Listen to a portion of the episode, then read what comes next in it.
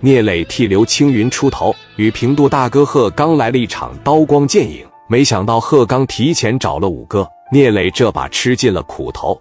五哥一把带头的，平哥下令说：“放下家伙，都蹲下来，都蹲下来。”聂磊这一蹲下，贺刚一步三摇走了过来，对着聂磊说：“不牛逼了啊！”平哥对贺刚说：“你别说话啊，你先上队里去吧。”一个五哥操起把柄，对着聂磊又来了一下，转身走向刘毅。还有你，你咋不听了啊？搂不住你了是吧？来，把脑袋抬起来，把脑袋抬起来。刘毅的脑袋刚一抬起来，平哥拿着枪托朝下巴磕上，哐一下子，一下给刘毅揍了个跟头，挨个把聂磊的兄弟开了皮。五哥再次来到聂磊跟前说：“把脑袋抬起来，抬起来。”聂磊知道一抬脑袋必然会被打，所以就是不抬脑袋。五哥一看急了，就不抬脑袋是吧？又是一手柄，聂磊噌的一下子从地上起来了，一把攥住五哥的衣襟。我怎么地你了？你打我，我咋地你了？来有能耐，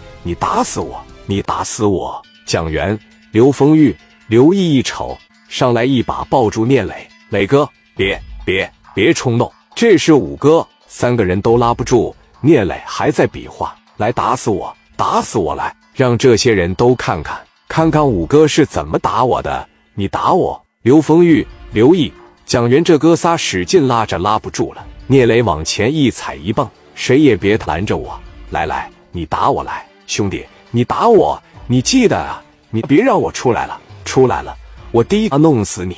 平哥一看，这不是跟疯狗一样吗？带走，带走，带走！刘丰玉、蒋元、刘毅三人把聂磊劝住了。聂磊临走前给一个兄弟使了一个眼色，那兄弟跑了。这个哥们赶紧回茶社了，合计给刘青云说一声不好意思了。哥们啊，这个事儿可能是没给你办好，希望你不要介意啊，不要挑理，回去准备给人道个歉。这一边磊哥被带回小队里了，这关进去，领头的是一人一个小狗笼，小弟们在一个笼子里，给聂磊一副大手镯一戴，脚上一副脚链子。你挺牛逼是吧？我打你，你还敢还手是吧？来，给我拿个镐把过来。聂磊盯着他，我还是那句话，哥们啊，你今天要是打不死我，我出去肯定弄死你，还叫嚣是吧？五哥朝磊哥的肚子上啪的就是一镐把，还叫不叫嚣了？朝着脸蛋上又是一大嘴巴。不一会儿的功夫，贺刚过来了。聂磊在哪个笼子？贺刚来到聂磊的笼子里说：“来来来。”哥几个都起来，辛苦了，我来一会儿。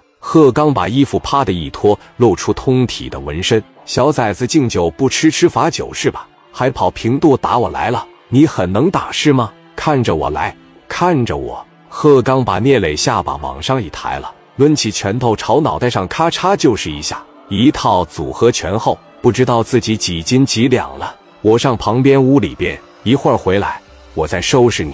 我让你歇一会儿。看我不折磨死你们了！贺刚上旁边屋里边，紧接着同样的方法，把刘毅、刘丰玉、蒋元全收拾了一遍。聂磊的三十来号小弟往这小狗笼里一关，基本上就没什么反抗能力了。聂磊跑了的这个小兄弟们来到茶社，刘青云还在里面睡觉呢。